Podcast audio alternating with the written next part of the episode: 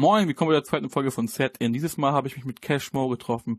Wir haben uns auf der Release Party von seinem neuen Album Bros in House in der ruhige Ecke gesetzt und uns ein bisschen unterhalten, unter anderem über den Weg von 1994 bis hin zu Bros in House, den Stilwechsel. Ich kann jedem empfehlen, wenn, wenn ihr mal irgendwo seht, Cashmo live, gebt euch das auf jeden Fall. Cashmo reißt auf sehr gut ab. Ich habe schon ein paar Leute live gesehen, aber es war gerade sehr, sehr überzeugend, so wie er die Crowd mitnimmt, so wie er live abgeht. Sehr, sehr geil.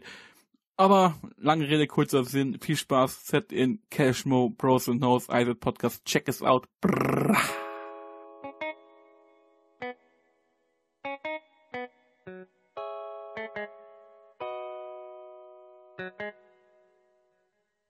Wir hängen nur mit Bros ab. Sie hängen nur mit Ho, hängen nur mit. Willkommen hier in NRW. Parotten hier im Benzer Gs. So, willkommen. Heute bin ich mit Cashmo unterwegs. Grüß dich, Cashmo. Wie geht's? Alles gut? Alles bestens. Wir sind heute auf deiner Release-Party. Wie fühlst du dich? Ist das gutes Release? Ja, wie gesagt, zweite Album jetzt dieses Jahr und äh, war ja eigentlich schon so fast so ein Ding der Unmöglichkeit, dass man noch ein zweites Album halt irgendwie schafft, wirklich noch in diesem Jahr auf die Beine zu kriegen. Und ja, jetzt haben wir es geschafft und natürlich ist am, am Release-Tag und äh, mit der Release-Party dann fällt einem natürlich schon noch ein Riesenstein vom Herzen, dass man das halt geschafft hat. Das ist so gesehen, heute fangen wir halt an, das zu ernten, was wir gesät haben, so gesehen halt. Ne? Du hattest ja, ich sag mal, mit 4, äh, 94 einen großen Wiedergeburt, um das mal so formulieren. Du bist ja in der Masse wieder auferstanden. Und äh, wie ist das für dich? Also spürst du das auch so, dass der Cashmo-Hype quasi wieder da ist? Oder hat sich für dich gar nichts verändert? Äh, sagen wir mal so, ein Cashmo-Hype war ja auch eigentlich vorher noch nie da. Das war ja, wie gesagt, alles so meine Mucke, was ich gemacht habe, so eher Selbstfindungsphase. Ich sehe auch erst 1994 so quasi irgendwie gefühlt wie mein Debüt halt an und ähm, ich merke halt auch so den Sound und das, woran ich halt jahrelang gearbeitet habe, um zu dem zu kommen oder was ich jetzt mache, merke ich halt so, kriege ich halt jetzt gutes Feedback. Also Hype haben wir ja nicht, aber man merkt halt jetzt so, alles klar, die, die Leute haben es langsam auf dem Schirm und äh, da entsteht jetzt halt gerade was. Das Interessante an der ganzen Sache ist ja, bist ja anti-Mainstream. Das ist ja sehr interessant. Wie seid ihr auf diese Idee gekommen, wenn man diese deutschen Hip-Hop anguckt, die alle machen Trap, Afro-Trap, auf einmal kommt die um die Ecke, macht Oldschool-Shit, sag ich mal. Wie ist das? Ja, für mich war es ja generell so, als ich ja Mucke angefangen habe zu machen, war es ja nicht so, dass ich gesagt habe, ich mache jetzt Mucke, um äh, viel Geld zu verdienen. Zu der Zeit halt damals äh, 99, als ich meine ersten Texte geschrieben habe und meine ersten Aufnahmen gemacht habe, 2002, dann da konnte man mit Deutschrap noch gar kein Geld verdienen. Ich glaube, da war das das Einzige, was mal irgendwie mal Geld äh, äh, gebracht hat, war dann damals Fanta 4 oder so oder äh, Fettes Brot halt mit ein, zwei Songs, was mal irgendwie in Deutschland im Mainstream funktioniert hat. Also sagen wir mal so, der, ähm, der Ansatz war halt nie Geld verdienen. Es war halt einfach über meine Vergangenheit halt zu berichten.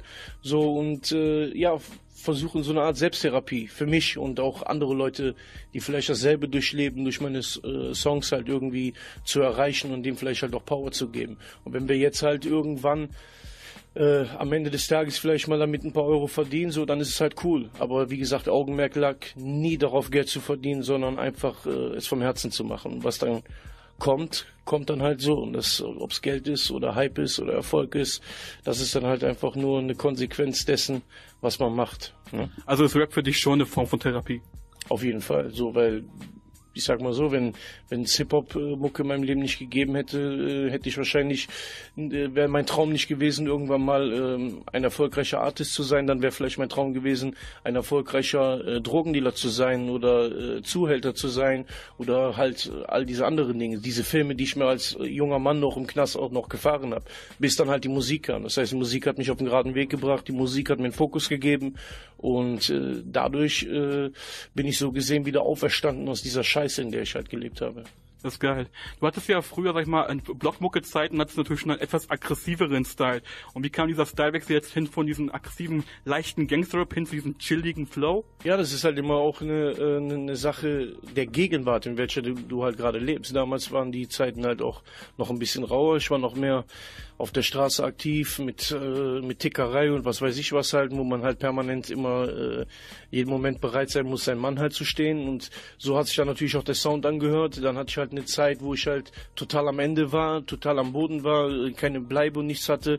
Das sind dann halt, ist dann halt dieser Sound entstanden wie bei einer Erinnerung oder Lost Tapes, also ein bisschen die ruhigeren Sachen, die nachdenklicheren Sachen. So, jetzt habe ich es aber geschafft, halt so mein Leben wieder so, ja, ein bisschen so einen Aufschwung zu geben. Und genauso klingt halt auch mein Sound. Und der Sound ist natürlich äh, der Spiegel dessen, was ich halt äh, in der Jugend gehört habe oder was mich halt begleitet hat. Also das Ganze ist jetzt no image, du, das sind jetzt keine Stories, die du dir aus den Fingern ziehst, das ist jetzt alles, sag ich mal, true. Nein, absolut nicht. Deswegen habe ich auch die Dokumentation 1994 gemacht und auch äh, diverse Leute halt reingepackt aus der Zeit, die halt davon berichten können, dass die Leute auch sehen, hör mal, was der Junge da erzählt, das ist halt alles 100% echt. Das ist geil. Du hast ja 94 auch komplett selber produziert? Genau, alles selber. Aber wie macht man das? Wenn ich zum Beispiel ein Beat kriege von einem Producer, sage ich, ey, du musst die Drums ein bisschen besser machen. Und wenn ich jetzt selber sowas produziere, bin ich eigentlich natürlich nicht, nicht selbstkritisch. Wie macht man das jetzt, wenn man selber ein Album produziert? Mischst du es doch ab? Also, nee, ab mich nicht. Und wie ist das denn? Also, wie ist es möglich, selber unabhängig zu sein, die Beats zu bewerten? Ja, erstmal ist das halt, wie gesagt, ich sage mal so, entweder man hat halt das gewisse Talent, Gehör, Gespür oder halt nicht. Das ist schon mal halt äh, Punkt eins und ich gehe schon davon aus, beziehungsweise so mein Werdegang gibt mir da auch recht, dass ich halt äh, das richtige Händchen halt dafür habe. Und zweitens ist es halt so, wenn du ähm, Produzent und Rapper bist, hast du natürlich immer dem nur Produzenten einen Vorteil gegenüber, weil du selber viel besser bewerten kannst, wo deine Stimme oder so, wo das halt, äh, ja, was, was der Beat halt braucht oder wo der Beat ein bisschen weniger braucht. Viele Produzenten zum Beispiel, die schicken die Beats, die sind total überladen, so weil die halt einfach denken, da fehlt noch was. Aber wenn man jetzt zum Beispiel ein Beat wie vom Song Brudi einfach nur allein nur das Instrumental hört, denkt man erstmal so, hm, ist nicht viel drin. Minimalismus, aber, genau, Minimalismus, aber das ist die Kunst. Und die Kunst ist es halt mit deinem Rap und mit deinen Hooks und das, wie du es nachher verpackst, zu halt so einem Ganzen, zu einem Ganzen zu machen. Und deswegen hat man natürlich als Rapper und Producer zusammen dann natürlich einem nur Producer immer diesen Vorteil gegenüber, weil man schon den, den, den Song hört, während, während man den Beat produziert. Und wie wichtig ist es dir dann selber so Geschichten zu erzählen, also deine eigenen Erlebnisse zu verarbeiten in den Songs? Ja, das ist auch so, dass ich das, das, das plane ich eigentlich nie. Das kommt halt eigentlich immer so von alleine halt. Ne? Wenn ich einen Song höre, einen Beat höre, ein Beat hat immer für mich irgendwie eine, äh, eine bestimmte äh, Stimmung. So und ähm, eigentlich ist es immer so, dass der Beat mir, der Beat oder die Melodie sagt mir so, ähm, was, was er, was der Beat selber darauf hören möchte. So und äh, dem man passe ich mich dann halt an und dann versetze mich so gesehen meine eigenen Melodien oder die Beats versetzen mich selber in eine Zeit zurück, wo ich mich dann vielleicht an etwas erinnere oder ähm, über Spielsucht ein Thema zu machen oder wie damals der Song Treppenhaus. Das ist halt der Beat, der mir das gesagt hat, dass ich endlich, dass das der Beat ist, auf dem ich diese Geschichte Auch zu ein erzählen eigener Beat habe. von dir, also der eigener Beat Genau. von der Leute zu sagen, ich möchte jetzt diese Story erzählen. Genau, weil, weil das halt dann dieses gewisse Gefühl dann halt auch hat. Und deswegen ist es auch dann, wenn die Leute natürlich dann diese Lieder hören, die dann auch einen, einen Story-Hintergrund haben, dass sie dann immer sagen, so, boah, das ist halt so überkrass. Ich kriege dann immer die Mega-Props dafür, weil das halt, weil ich halt immer genau das, das Richtige zusammenfüge. Das macht ja heutzutage auch kaum einer. So, Also, also dieses Storyteller-Ding, Mhm. so richtig Geschichten bei den Songs zu erzählen, das macht so gut wie kein Rapper mehr heutzutage. Es geht nur um Koks und Nutten, aber keiner holt mehr so melancholische Geschichten raus. Was meinst du, woran liegt das? Können die das alle nicht mehr? Ja, es liegt einfach daran, dass die, die meisten Rapper halt, äh, das halt, wie gesagt, aus dem Beweggrund Kohle halt machen, dass sie Geld verdienen wollen und äh, die wissen halt ganz genau so, ähm, kleine Kinder wollen halt immer so verbotene Sachen hören und äh, am besten irgendwelche äh, Mutterbeleidigungen, weil eigentlich gibt die, die Mucke den Jargon wieder, den es auf, auf dem Schulhof gibt bei den bei den Kleinen, ne, wo, wo die sich dann gegenseitig mit äh, mit Mütterwitze dann äh, dissen oder äh, irgendwelche äh, Traumfantasien von äh, Kokaindealern haben und das geben dann diese Leute, also diese Künstler den Kids dann halt, die, die, die liefern denen eigentlich das, was sie hören wollen und das ist dann gezielt Geld machen für mich. Bist du der Meinung, es gibt zum Beispiel, sag ich mal, hochrangige Rapper, die sowas ja nur noch machen und die bezeichnen das selber als eine Parodie. Also die sagen, überspitzen das, aber kann ein 14-Jähriger diese Parodie erkennen? Wenn da jeder über Nutten und Koks rappt, meint das ist doch für den dann die Wahrheit, oder? Ja, das ist jeder 15-Jährige ist nicht äh, ist nicht dasselbe. Ne? Es gibt halt, wenn ich wie gesagt, wenn ich an mich denke, ich war mit 14, mit 15 bin ich am Knast gelandet, mit 14 halt schon viel reifer. Der andere ist aber noch mit einem ähm, Autobahnteppich im Kinderzimmer halt noch mit 14 äh, mit Gutes den Autos, mit den genau mit den Autos über dem Teppich fahren. Der kann es vielleicht noch nicht so differenzieren halt, was real ist und was halt nur irgendwie Image halt ist. Also kann schon sein, dass es auf manche Kids halt ähm, so gesehen ja einen schlechten schlechten Einfluss macht. Aber dann müsste ich jetzt so, wie gesagt, bei mir war aus, wir haben auch Ami-Mucke gehört, das waren auch harte Texte. So, aber mich hat ja Mucke ja so weit inspiriert, dass ich selber Mucke machen wollte und aus mir was Vernünftiges geworden ist. Deswegen kann man das nämlich nicht über einen Kamm scheren, Ja. weil das ist das nämlich, was die Politiker dann gerne machen wollen. Die wollen sagen so, alles klar, die Texte sind so hart und deswegen hat der Typ einen Überfall gemacht. Das ist Schwachsinn. Das ist eine Ausrede. Genau, das sind dann die Lebensumstände halt auch, ne? So, weil sonst äh, dürfte es keine Actionfilme mehr geben. Da wird auch äh, schon um 16 Uhr im Fernsehen gibt's auch schon Schießereien Ja, und äh, oder nackte Haut. Also das hat damit eigentlich nichts zu tun. Wobei ich der Meinung bin, dass Musik in der Lage ist, einen Menschen mehr zu inspirieren als jetzt ein Film. Du hörst, einen, du guckst einen Film höchstens einmal und Musik, du hörst ein Album, du pumpst das durch. Der Künstler beeinflusst dich ja auch irgendwie und dann ahmst du ihn ja auch eventuell nach, egal in was in Richtung, ob gut oder böse. Ja, ich sehe das eher so, wenn, wenn halt einer die ganze Zeit harte Texte rappt, harte Texte rappt, dann motiviert es aber eher äh, so, so einen kleineren Jungen dazu, dass er der King sein will. So, und dann sagt er vielleicht so, ja, ich will ein stabiler Mann sein und ich melde mich im Boxen zum Beispiel an. Und ich fange an, zum Beispiel Kampfsport zu machen, weil ich will der krasseste sein. Das hat dich ja auch inspiriert. Ami-Rap hast du in deinen Songs erzählt, dass du auch durch die Amis angefangen hast zu rappen im Knast, richtig? Genau, weil ich halt mein ganzes Leben lang immer schon äh, Army, äh, die ganzen Army-Hip-Hop halt äh, Todes abgefeiert habe. Wie hast du es geschafft, diesen Sound so hinzukriegen? Äh, pumpst du viele Oldschool-Beats oder wie machst du das? Kommt vom Herzen. Also es ist gar nicht so, dass ich jetzt da sitze und irgendwelche Oldschool-Beats pumpe. Das ist halt so gesehen, die Mucke, die ich damals gehört habe, ist der Soundtrack meines Lebens. Und das ist halt in meinem Herz halt übergegangen und ähm, ich muss dafür nicht, ich muss dafür nicht äh, nachdenken oder jetzt mir irgendwelche Ami-Sachen anhören und versuchen, na, da könnte ich das vielleicht so machen oder so machen. Ich setze mich ans Keyboard, ich fange an zu spielen, Freestyle und diese Dinge entstehen einfach. Das ist ja so gesehen gang und gäbe in deutschen Rap, dass man die Amis kopiert, Rap etc. pp. Das haben sie ja alles übernommen. Was ich mich noch frage, ich bin jetzt ein bisschen rumgesprungen, eigentlich wollte ich schon einen roten Faden machen, aber bezüglich 94, kann das sein, dass 94 zum Vergleich zu Bros und Hoes schon dick dunkler ist von den Beats her? Von der Stimmung her, weißt du? Also du meinst 1994, dass es dunkler ist? genau, Ne? von den Beats. Ja, schon, auf jeden Fall, das stimmt schon. Ist auch mehr melancholisch gefühlt. Ich, weil Bros and Hoses zum Beispiel finde ich teilweise battle-lastiger von den Beats her. ja. Und bei 94 ist halt mehr, so ich meine, so eine nachdenkliche Pose. Du hast natürlich auch äh, bei Bros and Hosts eins, zwei, drei Songs drauf, die natürlich schon mehr Tiefe haben. Aber so grundsätzlich gesehen ist das da schon, sag ich mal, ein Tick, also beattechnisch aggressiver. Ja, ich finde halt, dass äh, ich, ich, ich glaube, das liegt daran, dass bei ähm, House and Bros halt hier und da auch so ein bisschen so New York Einflüsse, glaube ich, auch drin sind von den Drums her. Zum Beispiel wie bei, bei Level. Die sind härter, die Drums. Genau, die sind halt härter, die Drums, so, das war dann halt einfach so, wie es in dem Moment dann halt entstanden ist. ist mir gerade eine geile Vorlage, auf die ich eigentlich eingehen wollte. Aber bezüglich nochmal äh, 94, wann hast du, also wie lange hat die Produktion da gedauert? 1994 eigentlich sehr lange, weil zuerst sollte mein Album ja Rap aus Prinzip heißen. Dann habe ich halt so ein paar Sachen gemacht, so die so in die Richtung Halt Distanz und 64 Bars gingen, so diesen klassischen Deutschrap. Aber irgendwann immer gemerkt, so, hey, das, sind, das ist doch nicht das Richtige, das bin doch nicht ich. Und äh, habe dann halt irgendwie äh, angefangen, so ein bisschen an meinen Sound zu feilen. Und habe dann, als ich das Twin-Album auf jetzt produziert habe, äh, da angefangen halt einen neuen Sound halt zu kreieren. Deswegen auch für die Leute, die es zum Beispiel noch nicht kennen, pumpt euch auf jeden Fall mal das auf jetzt Album. Da hört man halt so die Entstehung eigentlich von diesem Sound. Und da habe ich halt gemerkt, alles klar, das ist auch etwas, was ich, ich habe zum Beispiel Lieder von vor zehn Jahren, wo ich schon angefangen habe, Beats zu klimpern, wo ich schon diese West Coast Schiene immer so ein bisschen so ähm, angepackt habe, aber es einfach noch nicht umsetzen konnte. Weil West Coast Beat zu bauen, so oder so diesen Style, Der ist eigen, ne? ist sehr schwer. Ja, ich Also ich finde halt geil, auch bei Bros and Hosts, man merkt sofort dieses Feeling.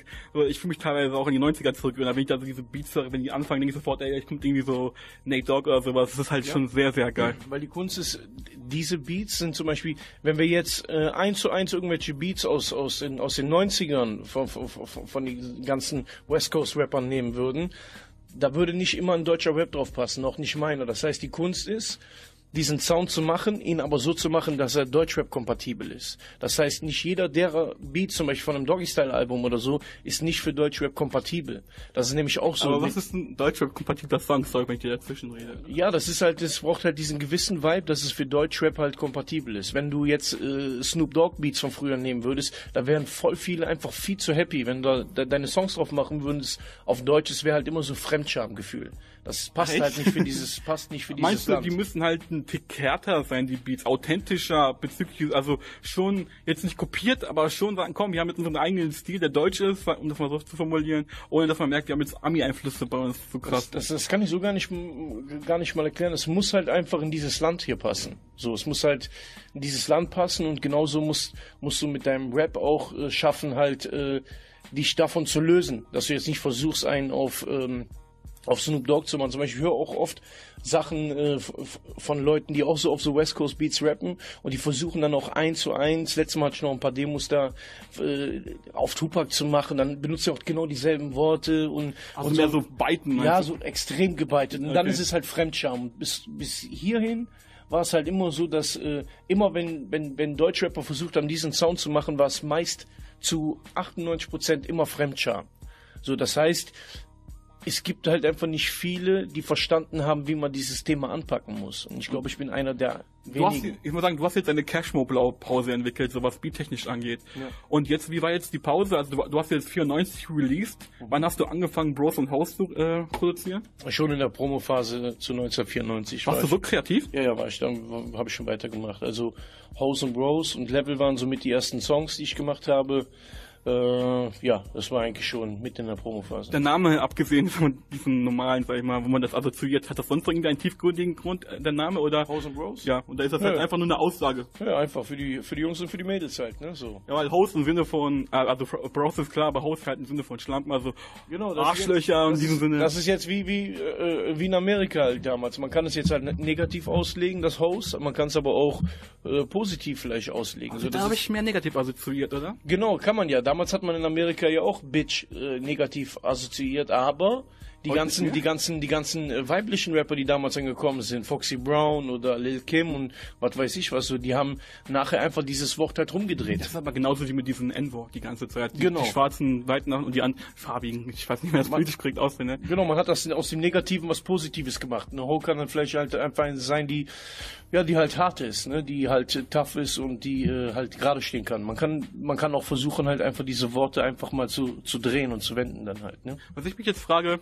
okay, du hast gesagt, ich mache jetzt ein Album, du hast dir bestimmt geguckt, okay, das machen jetzt die anderen Rapper, ich mache jetzt das Gegenteil. War das für dich ein großes Risiko? Ja, also ich habe jetzt nicht geguckt, die machen das, ich mache jetzt extra was Als anderes. Mainstream halt, Genau, ne? so, so war es jetzt nicht. Ich habe einfach gemacht, wie es vom Herzen halt kam. Aber natürlich war das ein Risiko. Und natürlich war das auch am Anfang bei 1994 so ein bisschen Zitterpartie. Ob die Leute das jetzt annehmen oder nicht. Ich war mir immer sicher, Brudi ist ein Hit. Ich war auch immer sicher, dass wenn ich einen ganz anderen ähm, Namen gehabt hätte zu der Zeit, wäre Brudi wäre auf jeden Fall ein Millionenklick. Song auf jeden Fall Vom gewesen. Flow her ist der geil. Oh, das ist Genau, wir Flow. gehen, wir gehen ja jetzt schon auf die eine Million Klicks auch damit zu. Äh, und deswegen, äh, da wusste ich, es ist ein Hit, aber es hätte auch total nach hinten losgehen können. Problem bei 1994 in der Promophase war eher so, dass wir uns überlegt haben, womit fangen wir jetzt an? Machen wir einen Song zuerst oder die Doku? Aber damit die Leute endlich mal wissen, wer ich bin, lag es auf der Hand, erst die Doku zu machen. Hätte aber auch sein können, dass äh, die Doku zum Beispiel nach einer Woche erst 800 Klicks gehabt hätte. Ja, klar. Und das wäre ein kompletter Reinfall gewesen und alles äh, wäre umsonst Das gewesen. Problem ist halt, du kommst jetzt aus dem Nix, keiner kennt diesen Style, natürlich schwierig, da Aufmerksamkeit zu generieren. Und die Ja. Hip-Hop-Medien halten sich natürlich alle an diesen größeren Leuten fest, Genau. versuchen immer den Strom hinterher zu springen, aber du hast es ja geschafft. Genau, ich habe es geschafft. So die Doku hat das halt bewirkt, das was ich äh, erreichen wollte, Aufmerksamkeit und dass die Leute endlich verstehen, wer ich bin und dass die Sachen, die ich rappe, halt echt sind und äh, dadurch äh, haben die Leute natürlich auch meinem ersten Song dann auch mehr Chancen gegeben. Das war dann halt Brody und Brody war halt einfach ein Hit und äh, Brody hat dann so gesehen die Türen aufgetreten. Das ist geil. Und daraufhin hast du dich jetzt entschlossen, äh, weiterzugehen und hast mit Bros und Host das Ganze fortgeführt. Also du hast gesagt, komm, also während der Promophase hast du angefangen. Genau, in der Promophase, weil ich wusste, wenn 1994, äh, weil es ein sehr sch schnelllebiges Geschäft geworden ist halt, ich wusste 1994 war jetzt krass, okay, wenn ich aber jetzt ein Jahr verschwinde, äh, schon nach zwei Monaten hätten die Leute mich schon... den Hype quasi nochmal mitnehmen. Genau, die Leute hätten mich schon wieder vergessen und für mich war halt wichtig, als klar, ich muss irgendwie schaffen, ein zweites Album nachzuliefern, um mein Standing zu festigen. Jetzt weiß ich, jetzt wo mein Album raus ist, jetzt weiß ich, als klar, ich habe einen bleibenden Eindruck hinterlassen. 1994 war so, hey, boah, das ist krass. Das war krass. So. Aber da, die hätten mich auch morgen schon wieder vergessen und äh, wären dann wieder auf einen anderen Film gewesen und ich wäre aus den Augen, aus den Sinn. Das war so dein Einstieg sozusagen, das habe ich jetzt drauf. Und äh, Bros Host, jetzt, das ist jetzt das Album, wo ich euch zeige, da, es geht weiter, ich behalte diesen Stil bei, die Qualität bleibt erhalten. Ja, das hat halt einfach, das war halt das jetzt das Album, was dann bei den Leuten mich bei denen in, im Kopf halt einbrennen lassen hat. So, Genau. dieses Standing halt. Jetzt habe ich ein Standing, jetzt kann ich auch mal ein halbes Jahr weggehen oder ein Jahr und die Leute haben mich nicht vergessen. Die Leute wissen auf jeden Fall, ähm, ähm, wer der äh, gute Kollege da ist halt. Ne? Und was ist mit Charts? Ist das für dich ein wichtiges Thema? Charts ist äh, immer äh, schon wichtig, weil natürlich äh, auch medial und hier und da wird natürlich auch ein bisschen immer danach gemessen halt, so äh, auch wegen Berichterstattung und so. Das ist nicht das Wichtigste. Also wenn wenn ich jetzt einigermaßen Geld verdienen könnte, ich würde nicht charten, wäre es mir auch scheißegal, ehrlich gesagt. Aber es hat halt für für deinen eigenen Namen, für deine eigene Marke, für deinen Stellenwert ist es halt schon wichtig, dass man es äh, zumindest so irgendwo da in den 50er-Bereich schafft. Das ist wichtig, also Hauptsache 50er-Bereich. Ja, dass man halt einfach reinkommt, weil sonst ist es ja eigentlich eine Bestätigung dafür, dass du halt überhaupt nicht funktionierst. Ist das aber schon von Verkaufszahlen etwas, womit man zufrieden sein kann, mit dem man noch leben kann? Nein. Das aber du lebst ja nicht von. Aber ich lebe schon, ich mache nur andere Sachen. Ich bin ja wie gesagt Produzent, ich habe ein Label, ich mache viele Sachen und äh, leben kann ich schon, ich komme klar. Seid ihr eigentlich so ein richtiges Independent-Label oder seid ihr so ein Groove Attack oder je nachdem es ja verschiedene Plattformen dafür? Ja, ich bin ein Independent-Label, aber so ein Groove Attack braucht man ja immer. Das hat ja jedes Independent-Label. Wir sind halt nur kein Major, jetzt kein Universal oder so. Aber sagst du denn zu diesen Indie-Labels, die sagen, wir sind Indie, aber die den gleichen Major-Deal haben, ist das nicht ein bisschen paradox? Ja, also ich weiß nicht, gibt's da einen, der das sagt? Dass er Indie ja, ist? Es gibt ja Leute, die sagen, die sind Independent, aber haben zur gleichen BMG-Deal. Ich habe da jetzt einen Namen im Kopf, aber ich wollte jetzt nicht. Ja, dann sind dann sind's äh, ja, dann sind's halt keine Tatsachen. Also es ist halt nicht die Wahrheit, ne? Also wenn man halt bei Sony ist oder äh, Universal, dann ist man halt Major, nicht Perfekt, mehr Indie. Ja. Ne? Perfekt. Gut, das haben wir jetzt soweit abgeschlossen. Jetzt kommen wir zu dem Thema, was mir sehr wichtig war, Bros und Host. Was du hast mir eine sehr gute Vorlage gegeben bei den Song Level. Du äh, redest ja so ein bisschen außen off und du erzählst ja, du bist Musiker und kein Künstler. Und ich habe da interpretiert, ich habe dieses Thema auch drüber nachgedacht, bevor wir hier angefangen haben. Für mich ist ja ein Künstler jemand, der sich verbiegt und ein Musiker ist jemand, der seinen Stil treu bleibt. Mhm. Denkst du drüber? Musiker ist halt in, in, in dem Bereich, sage ich halt, ich bin halt keiner, der so äh, Scheuklappen an, äh, aufhat und nur Tunnelblick, äh, nur Hip-Hop sieht, sondern äh, Musiker bedeutet für mich so, dass man halt für alles offen ist, dass man alles hört, dass man auch, äh, dass man für jede Musik das Verständnis hat, dass man das fühlt, dass man ähm, auch andere Musik analysieren kann, wie Jazz und äh, Rocksongs und so weiter und so weiter, dass man halt einfach offen dafür ist, einfach, dass dein Herz halt für Musik ist und du natürlich dann auch aus einem viel größeren ähm, Pot halt herausschöpfen kannst, so, weil du, weil du viel mehr Einflüsse und viel mehr äh, zulässt halt. Also es ist also für dich schon wichtig, dass Leute sagen, er ist ein Musiker und er ist halt kein Künstler, der sich verbiegt. Das ist schon wichtig, weil du das, das sagst ja auch so aus, aus dem Off und du redest ja auch. Verbiegen, verbiegen auf jeden Fall niemals. Also verbiegen werde ich mich niemals. Das äh, wird für mich nicht in Frage kommen. Das ist cool. Und wie weit bist du jetzt, äh, bist du jetzt erlöst? Jetzt ist das Release oder ist noch eine Spannung da? Ja, doch schon, schon sehr erlöst, weil das, das war jetzt über ein Jahr lang äh, wirklich mega harte Arbeit jeden Tag. Du hattest also, ja auch einen Festplattencrash? Festplattencrash hatte ich auch noch. Ich hatte dann einen Studiowechsel, ich habe mein Studio aufgelöst in Düsseldorf, musste am nächsten Tag das Studio an den, äh, an den Corey sogar übergeben. Der Corey hat mein Studio übernommen. Corey ist doch der Kollege. Äh, genau, der für, für Kollege genau. und Farid Bang und so Sachen immer genau. äh, gemacht hat. Äh, musste das also jetzt am nächsten Tag abgeben, mir fehlten noch zwei Songs. Das heißt, ich habe in der letzten Nacht habe ich noch zwei Songs gemacht und das war dann ähm, Sie wussten und Renn vom Album. Das habe ich in einer Nacht geschrieben, Beats gebaut und recorded. Dann morgens früh um sieben oder so zum Lex äh, geschickt äh, zum Mischen und Mastern. Dann habe ich direkt meine Boxen alles abgebaut morgens und bin ausgezogen. Boah, ist so richtig stressig. Ja. Aber hat sich das gelohnt für dich? Jetzt bist du zufrieden, wenn du das Album so gesamt betrachtest? Ja, auf jeden Fall. Auf jeden Fall. Ich bin mega zufrieden. Also nichts, äh, wo man sich verstecken muss. Also äh, ich muss sagen, es lässt sich auch sehr gut durchhören. Die Beats sind sehr geil, abwechslungsreich. Deswegen frage ich mich halt immer, also das ist ja auch komplett selber produziert, das mhm. Ding. Ja. Krass. Und wie ist das? Hast du, nimmst du dir da auch irgendwie was vor? Sagst du, komm, ich mach das jetzt alles, weil ich meinte ja, 94 war schon dunkler, jetzt ist alles so ein bisschen heller, so ein bisschen auch teilweise battle-lastig.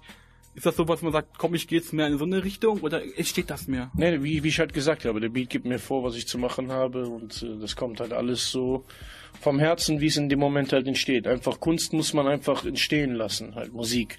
Man, sobald man Musik plant oder einen Hit planen will oder so, das wird eh nicht funktionieren. Deswegen, Musik kommt einfach, wie sie kommt.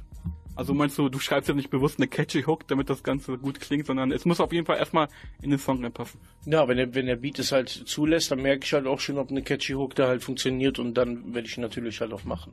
Was sofort auffällt, ist, du hast die Feature äh, Features um 300% erhöht. Wie kommt das? Weil Bros äh, 94 war ja mehr komplett Solo und jetzt hast du drei Features. Genau, ja, ne, es war halt bei 1994 war es halt für mich wichtig, dass äh, mein Album nicht die Leute pumpen, weil vielleicht irgendein Hochkaräter da drauf ist, sondern äh, weil, weil die Musik überzeugt und ich als Person halt überzeuge. Das war halt für mich wichtig und deswegen habe ich halt extra äh, bewusst diesen Schritt bei 1994 gewählt, niemanden zu featuren, noch nicht mal Freunde, so um einfach für mich selber, dass ich selber halt äh, mich mal auf die Mappe setze. Was ich ja auch krass finde, das zeugt auch von sehr Selbstbewusstsein, wenn du als Künstler komplett keine Features machst, wenn du die anguckst, die Künstler, die machen fünf Features mit elf Songs, mhm. das ist total inflationär und bei dir, ich finde das ist sehr gut, das zeugt, der Künstler ist überzeugt von seinem Projekt und der steht für sich alleine da, das ist geil.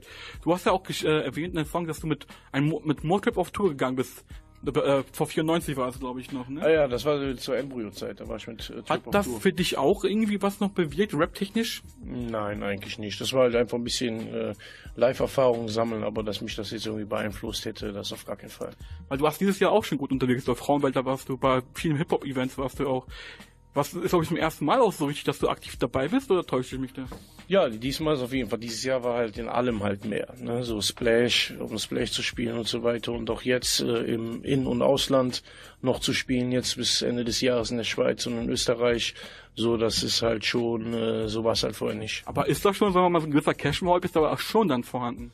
Ah, ich weiß nicht, ob man das Hype nennen kann. Ne? Ja, aber wenn das schon vor, äh, vor hochkarätigen Veranstaltungen gebucht wird, das heißt schon was. Ja, das ist auf jeden Fall, würde ich sagen, halt der Anfang. Sagen wir mal so, wir haben den, den Fuß in der Türe drinnen ne? und jetzt treten wir sie halt auf. Genau, und äh, ihr habt ja auch, ne, das Signing habt ihr ja nicht mehr. Das wird ja aufgelöst, weil ich weiß, ne? Wir hatten, ja, wir haben äh, bei uns noch 9 Milli. Der ist halt noch da. Und äh, das andere Signing, was wir hatten, ist halt nicht mehr da. Genau, das habe ich auch mitbekommen. Genau. Also müssen wir nicht drüber reden. Genau. Was noch äh, mich frage ist, bist du immer noch jetzt in so einem kreativen Prozess oder bezüglich halt, heute ist ja der Release, wie ich das schon gesagt habe, der 6.10., äh, wir sind hier auf deiner Release-Party. Ja. Und wie fühlst du dich so? Ja, ich bin jetzt schon zwei Monate im Studiobau halt und äh, ich merke halt jetzt, äh, mir fehlt halt langsam äh, mein Yamaha und ich bin eigentlich gerade so heiß wie noch nie zuvor. Das heißt, wenn äh, wenn ich jetzt, wenn mein Studio jetzt schon fertig wäre, dann hätte ich wahrscheinlich jetzt schon wieder ein halbes Album im Kasten. Du bist, so. du bist so kreativ. Ja, ja, ich bin auf jeden Fall gerade total äh, unter Strom sogar. Ich stehe halt morgens auf, ich weiß gar nicht, was ich tun soll, weil mein Studio einfach nicht aktiv ist, weil es halt immer noch gebaut wird. Und äh, das ist mir jetzt schon langsam zu viel Ruhe und ich warte einfach nur noch darauf, so, dass das Studio dann jetzt halt in sechs, sieben Wochen endlich mal fertig wird und dann werde ich auch komplett Randale machen. Also du hast schon komplett neue Ideen für Songs, Beats? Alles, alles da, alles, der, der, ich, ich warte halt einfach nur drauf. Also ich bin richtig heiß. Das ist geil, weil ich kenne das ja, wenn man was Künstlerisches macht und das auslebt, dann ist man ja auch irgendwann mal leer. Man hat keine neuen Ideen mehr. Das ist bei dir gerade aber gar nicht so. Ja, das, das war dann halt, äh, wo ich, wo ich letzten Songs abgeliefert habe, dann hatte ich erstmal die Schnauze voll, dann haben wir angefangen, den Studiobau zu machen, dann habe ich auch ganz schnell gemerkt, hey, ich äh, vermisse doch äh, jetzt das Studio, in dem ich dann jetzt arbeiten kann und das kam dann halt immer mehr und mehr und äh, ja, jetzt langsam werde ich halt schon wibbelig, sag ich mal so, ne? Man merkt schon, also die Euphorie ist auf jeden Fall da. Und hast du auch schon konventionell was im Kopf oder ist das jetzt einfach nur so Solo-Projekte, die du dann erstmal für dich so ein bisschen für, äh, machen möchtest? Also ich werde auf jeden Fall, wenn das Studio fertig ist, äh, mit 9 Milli anfangen zu arbeiten, dass wir da mal ein bisschen äh, Gas geben, aber auch für mich selber habe ich eigentlich schon der Plan, was kommen wird und was passieren wird, ist eigentlich schon da. Was ist dein Lieblingssong auf dem Album? Jetzt, also asozial mit Twin feiere ich auf jeden Fall mega krass. Äh, Level fand ich auch immer gut. Äh, ja, ich finde Level ist echt eine krasse Aussage. Also, ja. Das hat mich echt geflasht, wenn ich das gehört habe. Das musst du ja erstmal bringen. Vor allem ist es natürlich sehr selbstüberzeugend, aber für einen anderen könnte es natürlich auch wie Arroganz wirken. Mhm. Das ist natürlich, wie, wie man es ansieht, aber das ist schon ein Statement, ne? Ja, das, also die, die Sätze, die ich am Anfang sage von dem Song und die ich auch hinten sage, das Krasse ist ja, das sind, äh, das war ja nichts geplantes für den Song, sondern das war eine Voicemail äh, bei WhatsApp, die ich an äh, 9 Milli geschickt habe, weil wir haben irg okay. über irgendwas gesprochen halt. Und dann hat 9 Milli mir auf einmal hat mir eine äh, Nachricht zurückgeschrieben, sagte, du dich verarschen, was für eine Nachricht? hatte, die, die mache ich äh, als Intro von dem Song. habe ich mir die nochmal angehört, habe ich gedacht, ja krass, eigentlich wirklich gute Aussagen dabei. Es war also nichts geplantes und dann haben wir halt den Song zusammen gemacht und dann habe ich halt einfach diese Voicemail dann halt äh, gestückelt da halt eingebaut. Ist auf jeden Fall eine coole Idee. Und sonst noch? Ähm, was haben wir noch? Spielos halt mega und äh, was haben wir? Hosen Bros war super. Ey, da sind so viele. Wenn ich hätte, auf jeden Fall auch ähm, mega stark. Äh, ja, eigentlich alle, ne? Sonst hätte ich sie nicht rausgehauen. Aber du hast viel selbstironische Lines auch eingebaut, ne? Äh, zum Beispiel? Ähm, die mit der Bank, äh, mit der Bank, mit der Adv Advokat. Ach so, ja, klar, weil man sagt ja, halt, wie ne? nochmal? Advokat ist Anwaltsliebling, Genau. ne? Diese, diese Genau, Werbung halt, sagst, ne? verklagt den deutschen Staat mit der Advokat. Genau, ja, das ist halt auf jeden Fall, ist schon eine nette Line, sagen wir so. Aber die geilste Line für mich vom Album ist nicht eine Line, die ich selber gerappt habe, sondern die von Twin und die ist, äh, wenn dein Leben zwischen Grab und Gefängnis, äh, Gefängnis liegt, bist du angekommen in der Champions League. Das ist für mich die geilste Line auf jeden Fall von der Platte. Das ist wundervoll. Und noch nicht mal von mir selber, ne? Ja, man muss ja auch mal Props abgeben können. Ja, auf jeden Fall, ne? Gut, wir sind jetzt bis unter Zeitung, denke ich. Ja, ich glaube auch. Wenn die Leute einen Soundcheck machen, ich kriege ja schon Stress, schon meinen Namen schon hier überall, ne? Genau, jetzt kriegen wir noch Haue. Ja. Super, alles klar. Aber Hast du noch irgendwelche letzten Worte? Ja, äh, bestellt euch oder kauft euch Shows and Bros, geht in den Laden, wenn nicht auf Amazon, die haben immer jede Menge am Start. Äh, Ich bin am äh, da, da, da, da, da, jetzt in Frankfurt demnächst, dann bin ich am s- 14.10. in, äh, in Österreich, in, in Wien und am 16.12. in der Schweiz. Kommt alle rum, lasst Action machen, Party machen und äh, ja, Support, Support, Support. Das ist kein Mord. Am besten auch in Ruhe. Ich finde, das Album kann man schön durchhören, ein Stück. Ist auch so eine kleine Reise, sehr empfehlenswert an dieser Stelle. Also das ist meine unabhängige Meinung. Ich hätte ja schon was anderes gesagt. Alles klar. Ich bedanke mich bei dir, Cashmo. Alles klar, ebenfalls danke, ne? Ciao. Sind einfach immer broke und gemeinsam mit den Bros. Guck mal, kleiner, meine Flows sind Designer, deine No-RPs für Community, auf einmal geht es los.